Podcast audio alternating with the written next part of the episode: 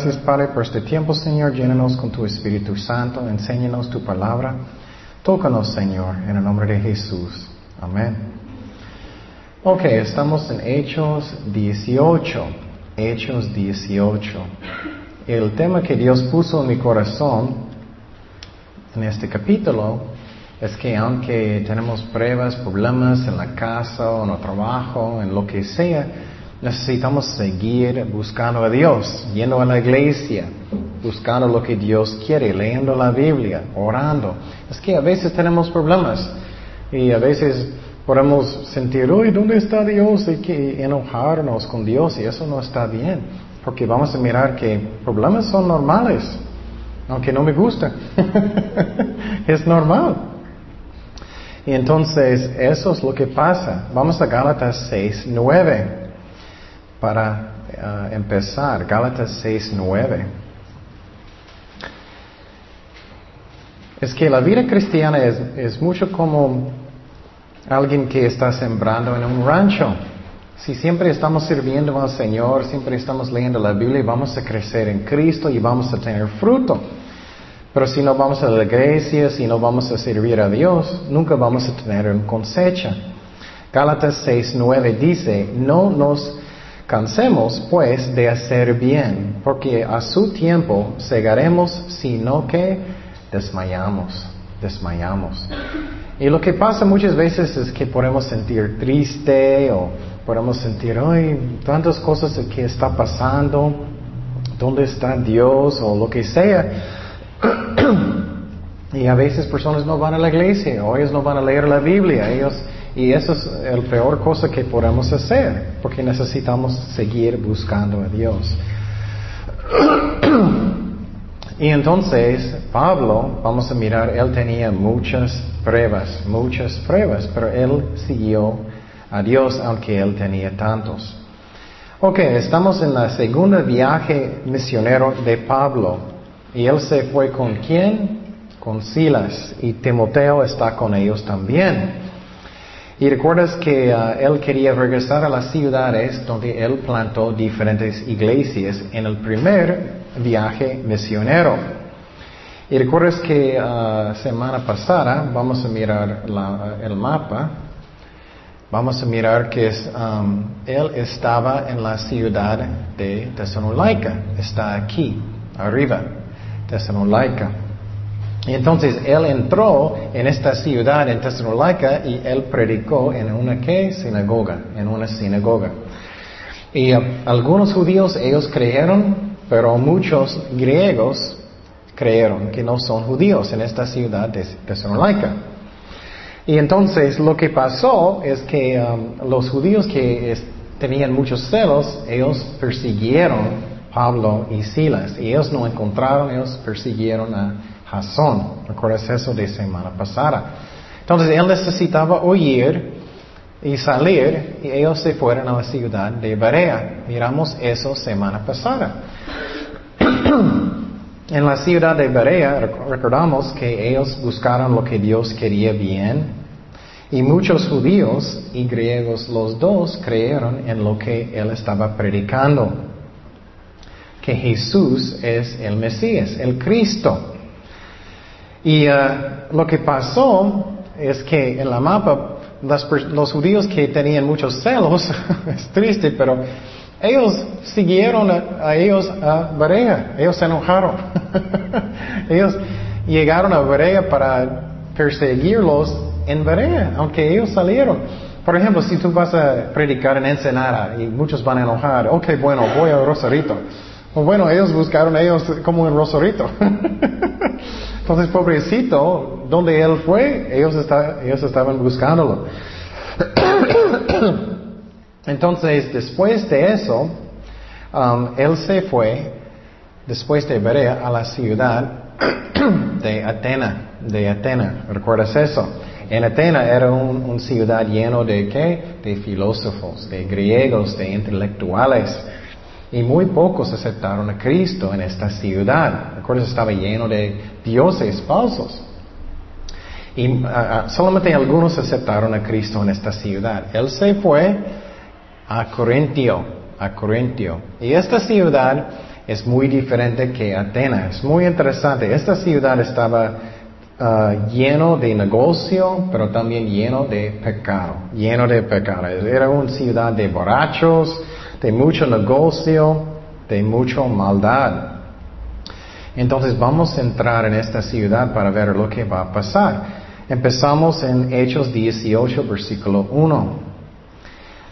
Dice, después de estas cosas, Pablo salió de Atenas, ya miramos eso, y fue a Corinto. Y entonces él ya está en la ciudad de Corinto. Um, y es muy interesante que en esta ciudad, aunque había muchos pecadores, muchos aceptaron a Cristo en esta ciudad. Y quiero decirte que, cuando él estaba en Atenas, muy pocos aceptaron a Cristo. A veces sentimos desanimados, ¿no? Tenemos pruebas, problemas, lo que sea. Y sentimos, ay, ¿qué está pasando? Y, y sentimos cosas nunca van a cambiar. Pero él cambió la ciudad y de repente muchos aceptaron a Cristo. y la cosa que es muy interesante de, Corinto, vamos a mirar en la mapa, es que en esta ciudad era una ciudad de mucho negocio. Ellos hicieron un canal para que um, barcos puedan pasar uh, uh, más después. Ellos hicieron un canal bueno y también hay mucho negocio en esta ciudad. También esta ciudad tenía un templo de Afrodite y uh, era un templo horrible de prostitutas. Y cada noche las prostitutas, ellos salieron para tener sexo y, personas pagaron para apoyar el templo.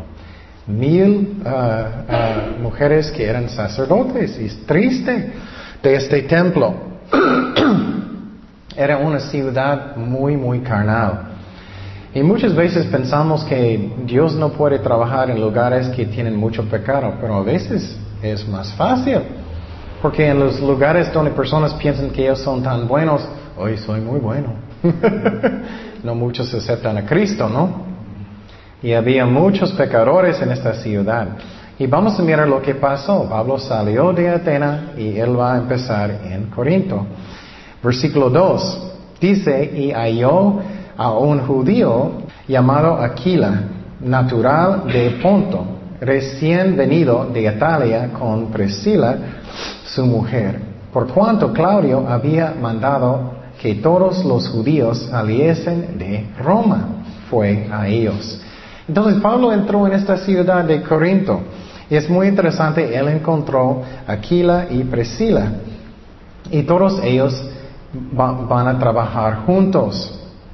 Y uh, lo que pasó es que Aquila y Priscila eran judíos. Ellos estaban en la ciudad de Roma. Pero de repente ellos no querían que ni un judío estaba en Roma, ellos quitaron a todos. eso es muy triste. Cuando escuchamos eso, pensamos, oh, eso es nada, pero puedes imaginar que estás en una ciudad y ellos van a decir, ok, vamos a quitar todos los mexicanos. Era algo feo y ellos necesitaban salir. Versículo 3. Y como era del mismo oficio, trabajo, se quedó con ellos y trabajaban juntos, pues el oficio de ellos era hacer qué? Tiendas. Entonces Pablo, pobrecito, él estaba predicando tanto, él estaba haciendo tantas cosas, ah, ah, personas estaban persiguiéndolo y de repente él no tenía dinero. él necesitaba trabajar. Pero eso es bueno. Si quieres estar en un ministerio, siempre es bueno tener un trabajo, un oficio, para que puedas trabajar si necesitas. Y Pablo trabajó cuando él necesitaba. Y quiero decir que eso es muy importante que tienes una actitud buena con eso. Algunos pastores cuando ellos están enseñando en la iglesia, ellos están como golpeando las ovejas. ¿Por qué no estás diezmando? Golpeándolos. está bien para enseñar a veces, pero constantemente eso está mal. Y Pablo tenía una actitud, bueno, voy a trabajar. Si necesito trabajar, voy a trabajar. Y Dios no le gusta cuando estamos como regañando feo las ovejas de Dios constantemente. Eso no está bien.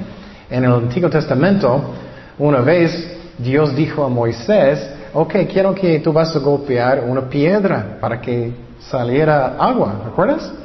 Él enojó mucho. Él era, ok, tus, tus rebeldes voy a pegarlo mucho. Él, él pegó eh, dos veces y enojó. Y Dios dijo, ah, hijo, tú hiciste eso, ya no puedes entrar en la tierra prometida. Qué fuerte. Entonces, Pablo tenía una actitud buena. Él no era como, estoy enojado. No, él trabajó cuando él necesitaba. Y necesitamos tener esta actitud. Y uh, él trabajó hasta que um, la iglesia en uh, uh, Filipos, que ellos trajeron una ofrenda para él. um, es muy interesante. Vamos a 1 Corintios 9, 6. Y Pablo va a hablar de eso, de trabajar, que él trabajó cuando él necesitaba. Y también él trabajó para que era un buen testimonio. Es un buen testimonio porque personas no pueden decir, oh, él está haciéndolo por el dinero, si estás trabajando. Pero si Dios dice no trabajas, y no debemos trabajar si eres un pastor, depende. Si Dios dice que sí, es bueno. Ok, 1 de Corintios 9, 6, ¿qué dice? ¿Y solo yo y Bernabé no tenemos derecho de no trabajar? ¿Quién fue jamás soldado a sus propias expensas? ¿Quién planta viña y no come de su fruto? ¿Quién apacienta el rebaño y no toma de la leche del rebaño? Entonces Pablo está diciendo, yo tengo derecho que la iglesia va a apoyarme, pero voy a trabajar porque en este momento él no tenía dinero. Entonces Pablo podría tener una mala actitud. Bueno, si ellos no van a apoyarme, ya no voy a predicar. Pero no, él tenía una actitud de un serviente, es lo que necesitamos tener. Él podría sentir desanimado. Ay, estoy predicando tanto, haciendo tantas cosas, ¿y por qué ellos no están apoyándome? No, él tenía una actitud de un serviente. Seguimos en versículo 4, 18.4. Dice, y discutía en la sinagoga todos los días de reposo. Cada sábado él entró en la sinagoga y persuadía los judíos y a griegos. En la sinagoga, ¿recuerdas que había judíos y no judíos?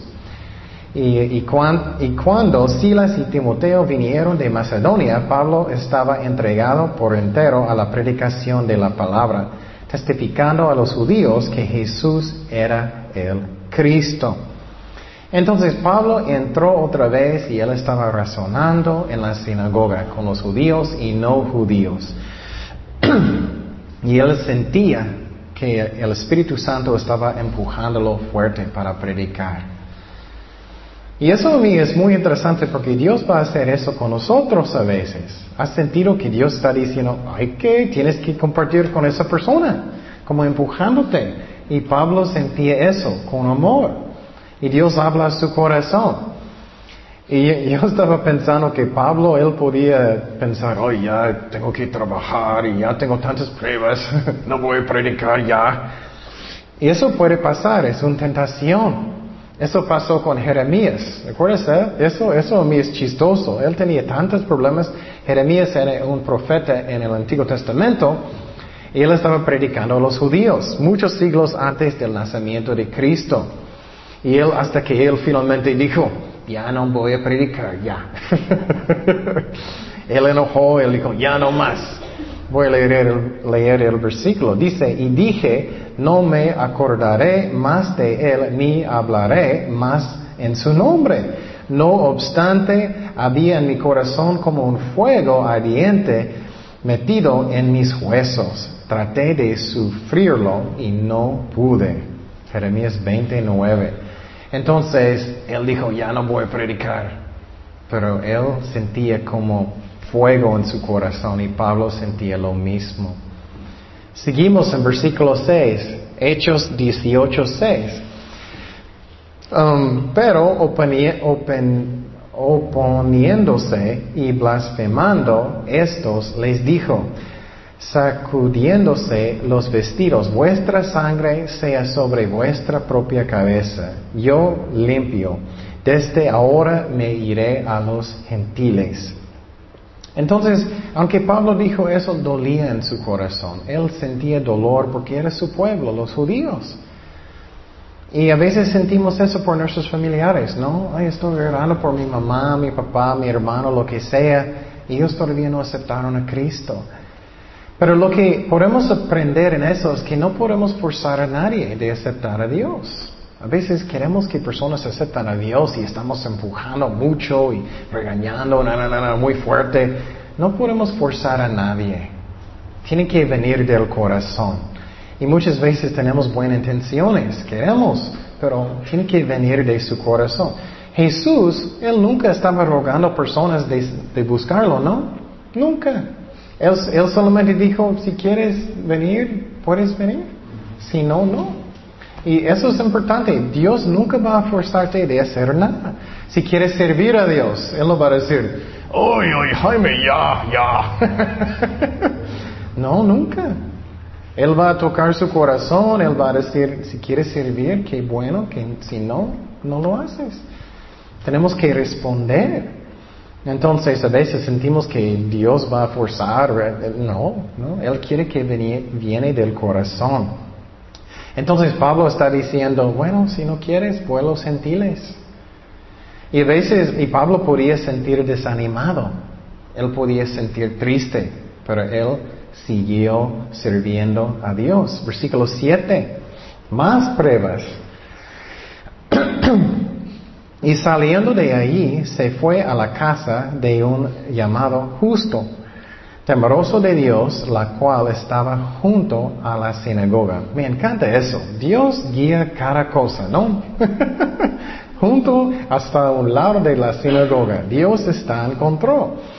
Y Crispo, el principal de la sinagoga, creó en el Señor y, y con toda su casa, y muchos de los corintios oyendo creían y eran bautizados.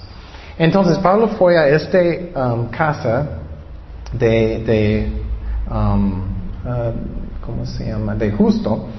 Y a un lado era la sinagoga. Dios guió todo y ellos creyeron en Dios. Y quiero decir que eso pasó conmigo también. Cuando yo estaba andando malo en el mundo, yo tenía una novia y yo estaba buscando un apartamento y, y estábamos viviendo juntos en fornicando, malo. Y yo estaba buscando un apartamento. Yo recuerdo que yo estaba mirando las noticias y todo. Y hasta que el más barato y todo, y, cerca, pero bueno y todo. Pero después de todo, era solamente una cuadra a Capilla Calvario. Entonces yo recuerdo un día, yo estaba manejando al frente de la iglesia y yo estaba mirando el anuncio, y era el mismo anuncio que escuché en el radio. Y Dios habló en mi corazón. Eso me encanta porque Dios está en control. Entonces Pablo fue a esta casa y a un lado era la sinagoga, la sinagoga. Seguimos en versículo 9. Entonces el Señor dijo a Pablo en visión de noche, eso es muy interesante. En cada casa, cada ciudad, cuando Pablo entró para predicar, ¿qué pasó? Ay, muchos se enojaron, ellos querían golpearlo, ellos querían apedrearlo. Y finalmente Pablo tenía que temor. Y aunque él es el apóstol Pablo, él tenía temor. Mira lo que dijo Dios en una visión. ¿Qué es una visión? ¿Alguien recuerdas? Cuando tienes un sueño, pero estás despierto. Eh, es que solamente yo tuve uno en toda mi vida, uno, una visión, clarito. no voy a decir, no es cierto. Um, la visión que yo tenía es que yo estaba en una escuela y había un cristiano ya que era muy en contra de los judíos. Y soy cristiano, pero también raza de judío. Era muy raro. Antes de este junto, Dios me dio una visión de todo lo que Él va a hacer. Yo recuerdo que yo entré en el cuarto, yo miré todo exactamente como miré en la visión que él va a decir malas cosas de los judíos y todo, y que yo voy a enojar y salir. Era muy raro, yo entré y escuché todas las malas cosas que él dijo de los judíos y salí. Era exactamente como la visión. Esa es la única, única vez que yo tuve una visión tan, tan exacta. Y Pablo tenía una visión. Mira lo que Dios dijo. No temas, sino habla y no calles. Porque yo estoy contigo. Eso es la razón. Él tenía miedo. Y Dios no quería que él va a callar. Él quería que él siga predicando. Y eso es una tentación. Si sientes desanimado o triste, posible tienes una tentación de, ya no voy a la iglesia, estoy enojado, tengo problemas. No tenemos que seguir buscando a Dios. ¿Y qué es la razón? Porque yo estoy contigo. Jesús siempre me ama. Jesús siempre está conmigo. Posible estás triste. Dios siempre está conmigo. Y ninguno pondrá sobre ti la mano para hacerte mal, porque yo tengo mucho pueblo en esta ciudad. Eso a mí es muy interesante. Dios sabe cuántas personas van a aceptarlo. Piénsalo, cuando, cuando vamos al cielo, Dios no va a decir, ay, qué bueno llegaste, Jaime, pensé que no. Él sabe todo. Nada es una sorpresa. Oh, no, no, pensé que no. No, Él sabe todo. Él sabe todos sus problemas, sufrimiento, lo que sea. Él sabe si tú vas a aceptar a Cristo. Él sabe todas las cosas. Entonces Pablo tenía temor, él tenía miedo. Y Dios dijo, ya no, en esta ciudad vas a tener paz, nadie va a golpearte. Y Pablo era, uh, qué bueno. Finalmente, seguimos en... Uh, oh, la otra cosa que quiero decir que es muy importante que entendemos es que él quedó 18 meses más en esta ciudad. Él tenía una tentación de no predicar o salir. Eso es muy importante. A veces sentimos, ay, tengo tantos problemas o lo que sea. Escucha esta parte muy bien. Si vas a tomar decisiones que no estás en la carne, porque puedes tomar decisiones malas. Si estás en la carne, puedes tomar decisiones que no son buenos. Y Pablo, después de eso, él quedó en la ciudad. Versículo 11. Y se detuvo allí un año y seis meses que enseñándoles la palabra de Dios. Eso es muy importante que entendemos y que alguien está enseñando de la palabra de Dios. Es porque en muchas iglesias ellos no enseñan, ellos tienen un chiquito versículo o, o lo que sea, psicología, cosas que no ayudan. Necesitamos aprender la Biblia. Él quedó un año y medio que enseñando, enseñando.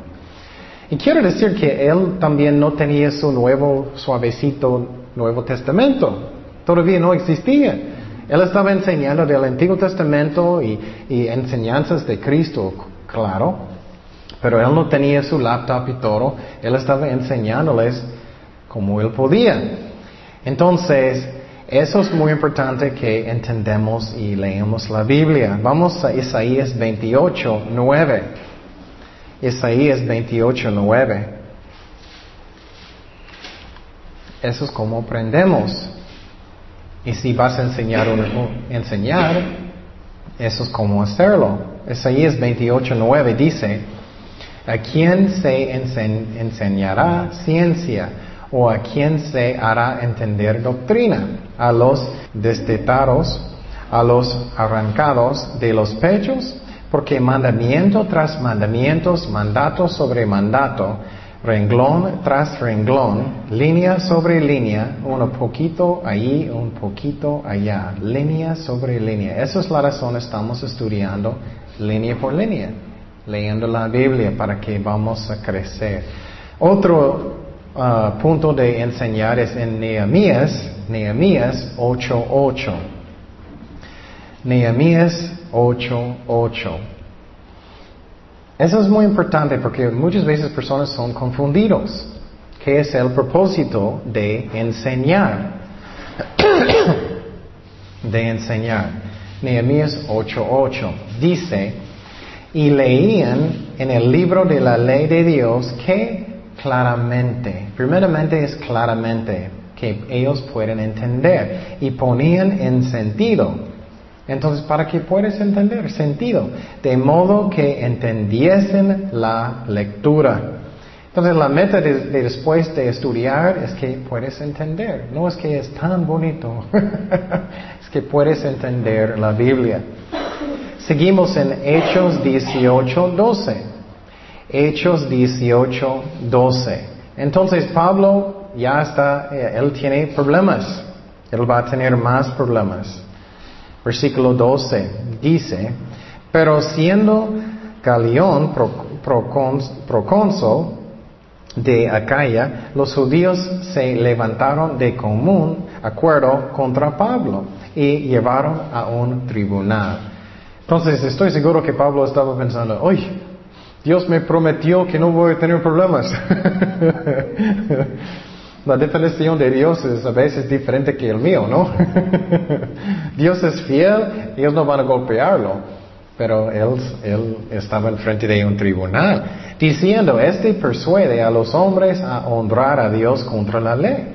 Y al comenzar Pablo a hablar, Galión dijo a los judíos, si fuera algún agravio o algún crimen enorme, oh judíos conforme a derecho, yo os toleraría. Pero si son cuestiones de palabras y de nombres y de vuestra ley, vedlo vosotros, porque yo no quiero ser juez de estas cosas. Entonces él está diciendo, ese es un asunto de religión de ustedes, no es mío. Soy un romano. y los echó del tribunal. Entonces todos los griegos, um, apoderándose de uh, Sóstenes, principal de la sinagoga, le golpeaban delante del tribunal pero a Galeón nada se le daba de ello. Entonces ellos llevaron a Pablo a un tribunal. Él dijo, ya vete, eso es un asunto de los judíos, su religión. Pero lo triste es que ellos golpearon, ¿quién? Sóstenes. ¿Recuerdas que ellos estaban a un lado de la sinagoga? Entonces estoy seguro en el corazón de Pablo, él quería alcanzarlo para Cristo. Y estoy seguro que él era triste, él estaba pensando, ¡ay, yo quería alcanzarlo para Cristo y mira, eso, eso es malo! Pero lo que es muy interesante es que él va a aceptar a Cristo más adelante, dice en Corintios. Entonces, Dios es fiel, pero él podía sentir desanimado, ay, mira lo que está pasando, pero Dios es fiel. Seguimos en versículo 18. Mas Pablo, habiéndose Detenido aún muchos días allí, después se despidió de los hermanos y navegó a Siria.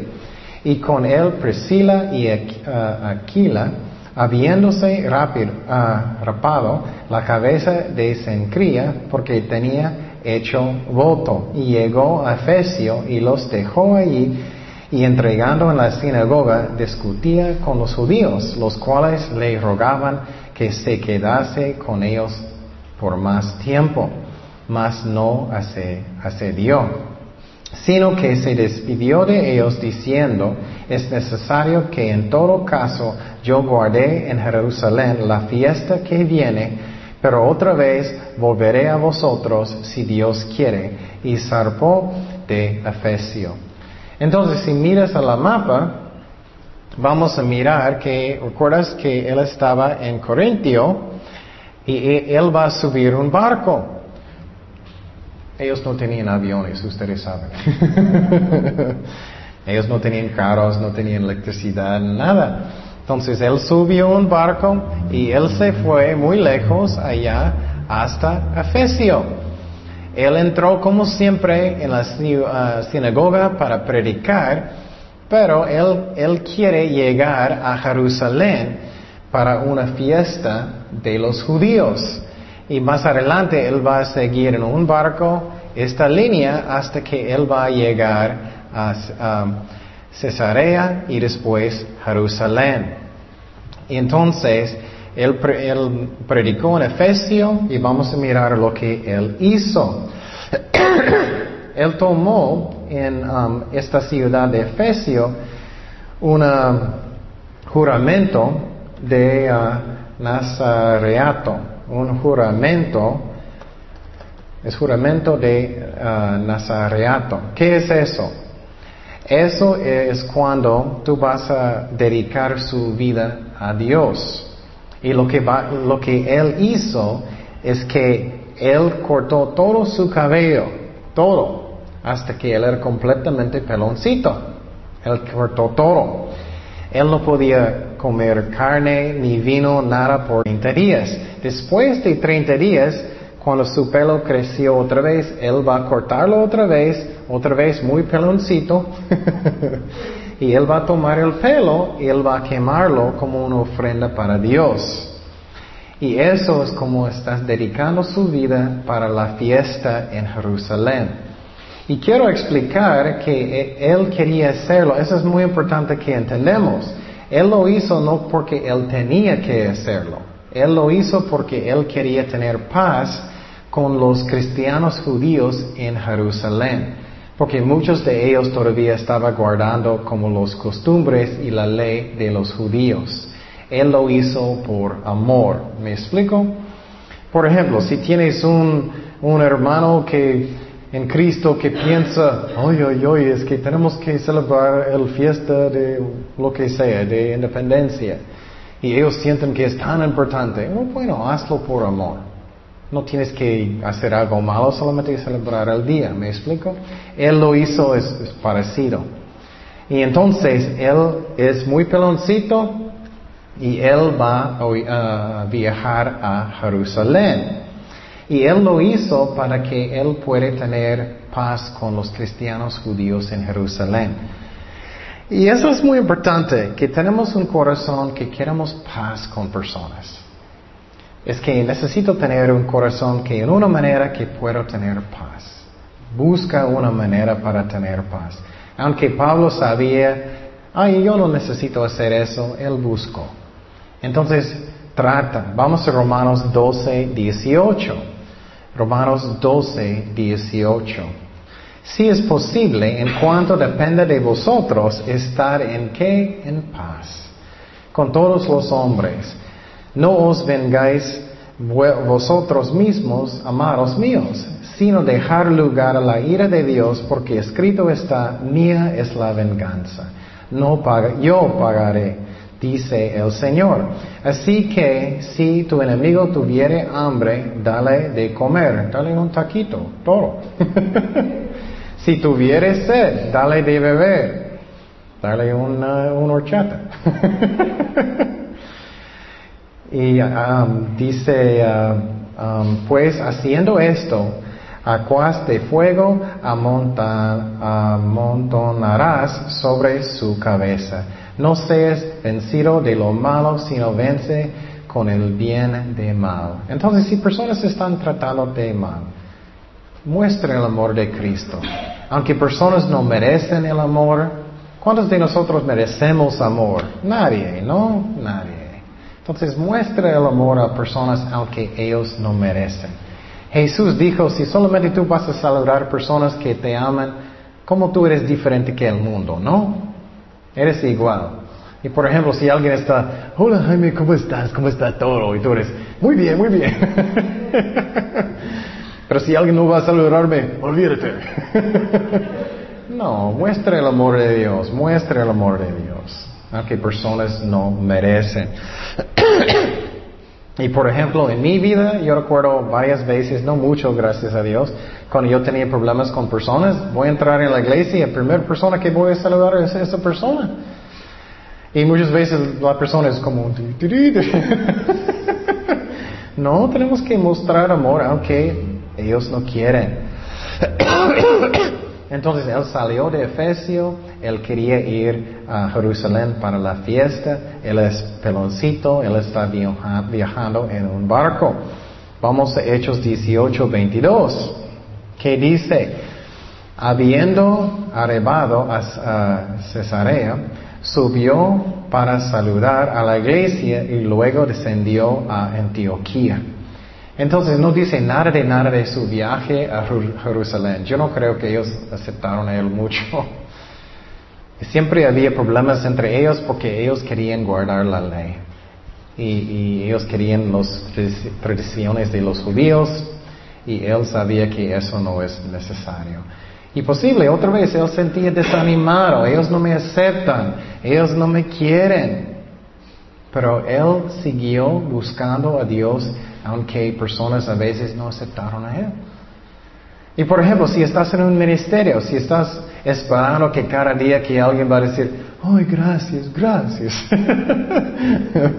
Posible vas a esperar mucho tiempo. Espero que no. Pero tenemos que hacerlo para Cristo, ¿no? Y era, era triste porque con Pablo él era fiel. Él, cuando vamos a estudiar Corintios, vamos a mirar que él estaba regañando a la gente con amor. Pero cuando él estaba regañándolos, ellos tenían menos amor por él. Vamos a 2 de Corintios 12, 15. Segundo de Corintios 12, 15. Mira, son palabras de Pablo que es muy triste. Él es el apóstol. Segundo de Corintios 12, 15 dice, y yo con el mayor placer gastaré lo mío, y aún yo mismo me gastaré del todo por amor de vuestras almas aunque amandus más, sea amado que menos. Qué triste, ¿no? Él sentía menos amor aunque él era fiel sirviendo a Dios. Eso es muy importante porque podemos sentir, oh, ya no voy a servir a Dios, ya no voy a servir, ellos no me quieren, ellos están, están tratándome mal. Eso es muy importante que hacemoslo para Cristo, no para mí. No para que personas van a decir, ¡ay, qué bueno que hiciste! Nada de eso. Y necesitamos, claro, decir gracias a personas. Pero eso no es mi meta. Eh, eh, debe ser que amar a Cristo y la gente. Entonces él se fue a Jerusalén y cuando él fue allá, ellos no le aceptaron mucho. Él regresó a Antioquía. Y si miramos el mapa otra vez, entonces otra vez él salió de Efesio en un barco, él llegó a, perdón, él salió de Efesio, él llegó, él viajó en un barco, llegó a, Cesarea, él fue a Jerusalén y después de eso él subió otra vez a Antioquía. Recuerdas que este es el lugar de la iglesia de los gentiles que era el más grande en esos tiempos. Entonces ya él va a salir por Ah, el viaje tercero misionero. Seguimos en versículo 23.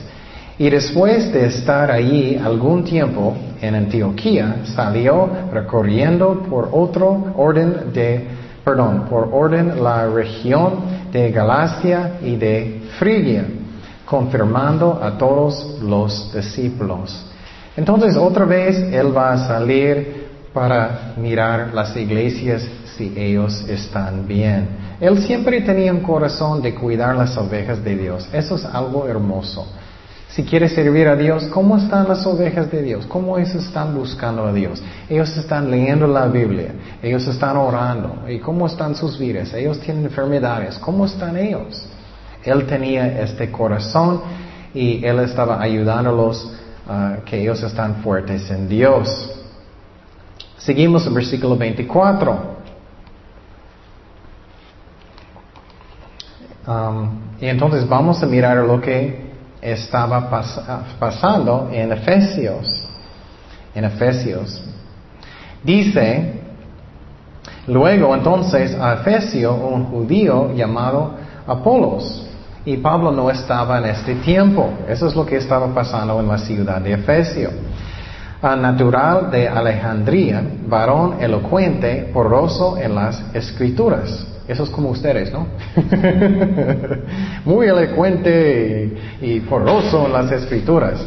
Este había sido instruido en el camino del Señor y siendo del Espíritu ah, fervoroso, hablaba y enseñaba uh, diligentemente lo concerniente al Señor, aunque solamente conocía el bautismo de Juan. Entonces había un hombre se llama Apolos en esta ciudad y él era, él tenía muchos dones, muchos dones. Él sabía la palabra de Dios, él era muy elocuente, él era fuerte en el espíritu, él enseñó muy bien. Él tenía muchos dones y en esta ciudad él estaba enseñando, pero él solamente entendía que el bautismo de Juan. Ese es un ejemplo que es tan importante de estudiar es que tú puedes ser muy eh, elocuente, aunque eso no es necesario. Él era, no es necesario. Tú puedes tener muchos dones. Tú puedes, oh, yo quiero predicar tanto, pero yo no sé nada. Necesitamos estudiar para que podamos enseñar niños bien, jóvenes bien, adultos bien. Necesitamos estudiar. Y él, él solamente conocía el bautismo de Juan. Eso no es porque él no estudió, él todavía no escuchó. Y vamos a seguir en versículo 26. Y comenzó a hablar con denuedo en la sinagoga. Pero cuando le oyeron Priscila y Aquila, le tomaron aparte y le expusieron más exactamente el camino de Dios. Entonces, Aquila y Priscila, ellos escucharon que él no sabía todo. Y después ellos explicaron más de doctrina de la Biblia, más doctrina de Jesucristo y todo eso porque él todavía solamente entendía las cosas de Juan el Bautista. Y recuerdas que Juan enseñó solamente el bautismo y arrepentimiento. Um, seguimos en versículo 27. Y queriendo el pasar a Acaya, los hermanos le animaron. Entonces Apolos quería ir a Corinto, Corinto. Y escribieron a los discípulos que le recibiesen. Y llegado él allá en Corinto, fue de gran provecho a los que por la gracia habían creído. Eso es muy importante a mí. Él era gran que provecho. Eso es lo que necesitamos tener en el corazón. Yo quiero bendecirte. Yo quiero bendecir las ovejas de Dios. Yo quiero ser una bendición. Eso es lo que está en mi corazón. Yo quiero bendecir personas. Él era gran provecho. Qué hermoso es eso. Versículo 28, porque con gran vehemencia refutaba públicamente a los judíos, demostrando por las escrituras que Jesús era el Cristo. Entonces, Él ayudó a las ovejas de Dios mucho en este lugar. ¿Cómo puedo yo ser una bendición? Bueno, tener un corazón de un serviente, ¿no? Ay, ¿qué necesitas? ¿Cómo puedo ayudarte? Puedo limpiar la iglesia, puedo llevar algo, necesitas un write, lo que sea. Y claro, estudiamos la Biblia para que podamos apoyar personas en, la palabra de Dios, que estamos orando por personas. Eso es lo que queremos tener. Quiero ser una bendición y Apolos era una grande bendición. Entonces yo quiero una bendición. Yo no quiero ser nada más, ser eso y bendecir el corazón de Dios también. Eso es algo hermoso. Entonces, la lección en este uh, capítulo que es muy importante es que Pablo tenía muchas, muchas diferentes pruebas, ¿no? Eso es normal. Pero Dios es fiel con nosotros, Él solamente va a permitir lo que es el mejor para nosotros. Pero muchas veces tenemos una mala idea, ¿no? Pensamos, ah, nunca malo va a pasar a mí, pero no, sí, cosas pasan. Pero Dios es fiel. Y la lección es que tenemos que, escúchame bien, seguir buscando a Dios, yendo a la iglesia, orando, sirviendo a Dios para que podamos ser una bendición para Dios y las ovejas de Dios. Y si estamos esperando hasta que todos van a decir, oh, te quiero tanto, tanto, posible vamos a esperar mucho tiempo. Tenemos que hacerlo para Cristo, porque amamos a Cristo. Oremos. Señor, gracias Padre por tu amor, gracias que siempre estás con nosotros, llénanos con tu Espíritu Santo, Padre. Te pido por tu, uh, tu ayuda en todo, Señor. Necesitamos tu fuerza, necesitamos tu presencia, Señor. Gracias por todo, en el nombre de Jesús. Amén.